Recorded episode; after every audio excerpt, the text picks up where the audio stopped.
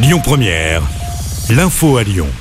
Bonjour à toutes et à tous. Aujourd'hui dans l'actualité, une journée de mobilisation partout en France avec une manifestation interprofessionnelle à l'appel de plusieurs syndicats. Parmi les revendications, euh, défendre le pouvoir d'achat, dénoncer la réforme des retraites, mais aussi demander des revalorisations de salaire. À Lyon, le rendez-vous était donné à la manufacture des tabacs à 11h. Un rassemblement est également attendu à Villefranche cet après-midi. À Lyon, le trafic des bus TCL est notamment impacté. Neuf lignes de bus sont à l'arrêt. Une vingtaine circulent avec une fréquence allégée. En revanche, les métros, trams et funiculaires circulent normalement. Un jeune homme de 18 ans interpellé mardi sur la commune de Bénaud dans l'Ain. Selon le progrès, il est soupçonné d'être l'auteur des tirs mortels à Vénissieux. Pour rappel, un homme de 43 ans a été tué dans le quartier des Minguettes. Le suspect a été identifié grâce à des traces ADN. Il était toujours en garde à vue hier. Le tribunal de commerce de Lille a prononcé hier la liquidation judiciaire de l'enseigne de prêt-à-porter Camailleux. Plus de 2600 emplois vont être supprimés et 500 magasins vont fermer leurs portes dans l'Hexagone.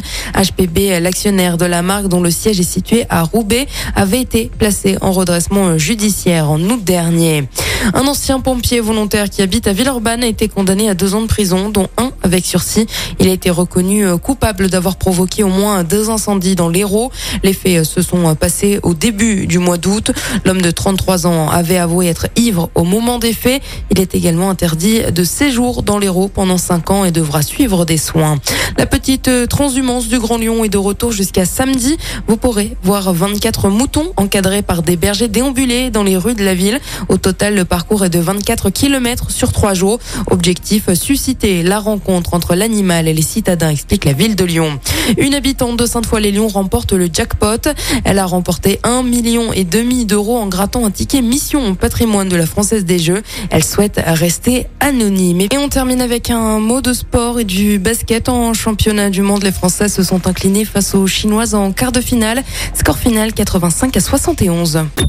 Écoutez votre radio Lyon Première en direct sur l'application Lyon Première, lyonpremière.fr et bien sûr à Lyon sur 90.2 FM et en DAB+. Lyon Première